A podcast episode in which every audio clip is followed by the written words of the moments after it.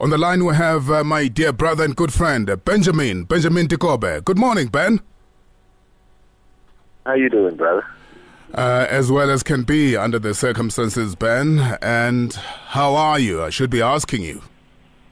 Um, I don't know. Hey, uh, I, it would be difficult to to to, to respond to that in a very uh, uh, uh, thing, very genuine and, and very honest way, and just say, I don't know. It's I'm I'm still numb, to be very honest. You know, um, um, still in a in, in, in, in that place that says this is still a bit of a dream, um, but that's getting closer to a reality that says, well, it's not a dream; it's actually a reality. You have to accept it for what it is. You know. So yeah, it, it, it, it's there. It's uh, in between. You know, still trying to make sense of uh, of it all. So sorry, Benjamin. So sorry. Yeah.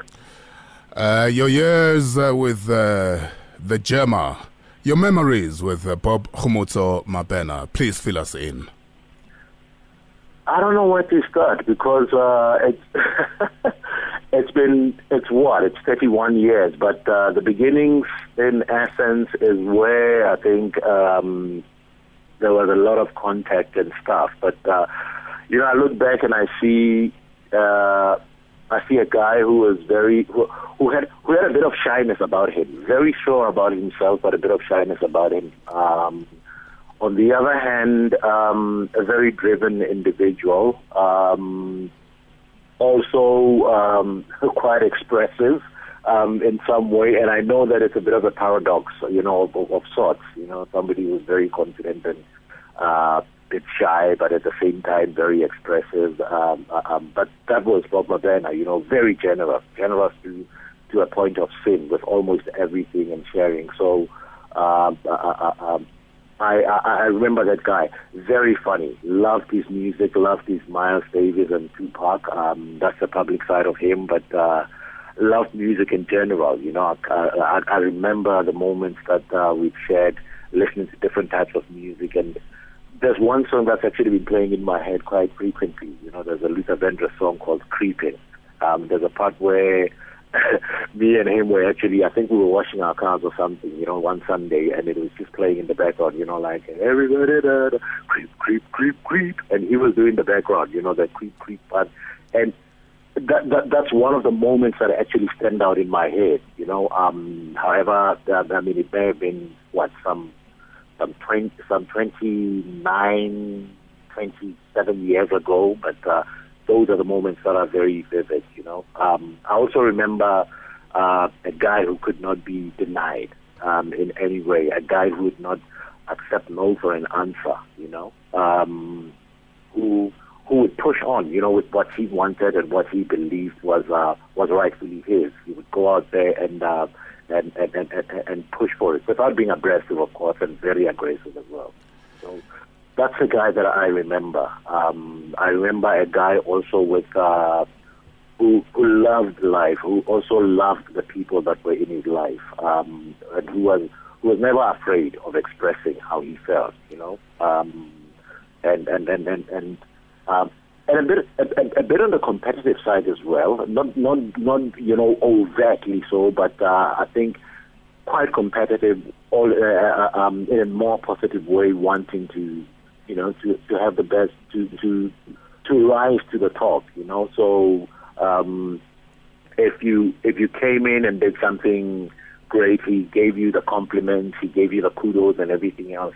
Um, but at the same time, and he'd also say, "I'm gonna beat you," know, on Yes. this one because I think you know he was that guy. You know, he wanted he wanted the best out of uh, um, out of himself. He wanted the best out of everyone else. Um, and a great father, great great father, very very uh, uh, uh, um, loving dad, um, doting to a point of sin um, um, towards uh, his children um, overall. Uh, Benjamin, I know what happened uh, 25 years ago this year. You and a whole lot of people from uh, Radio Bop, and I was there as well, Yeah. because Bob and Zandi Lenzalo were getting married. Bob Mabena and Zandi Lenzalo were getting married, and you were one of the groomsmen.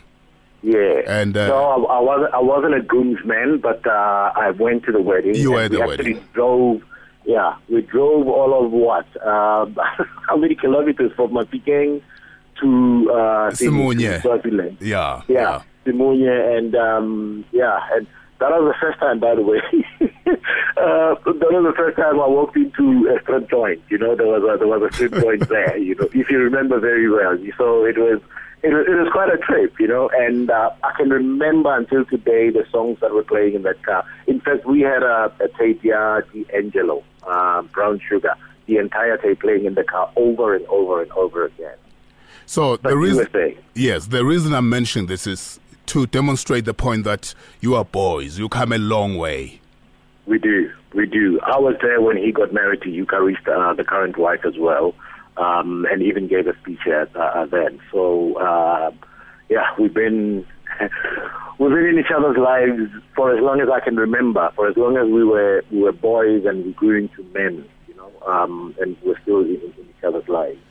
Benjamin Dikobe, thank you so very much for joining us this morning and reflecting on your memories uh, with uh, Bob Khumutso Mabena. Really, really appreciate that. Uh, good sport, buddy.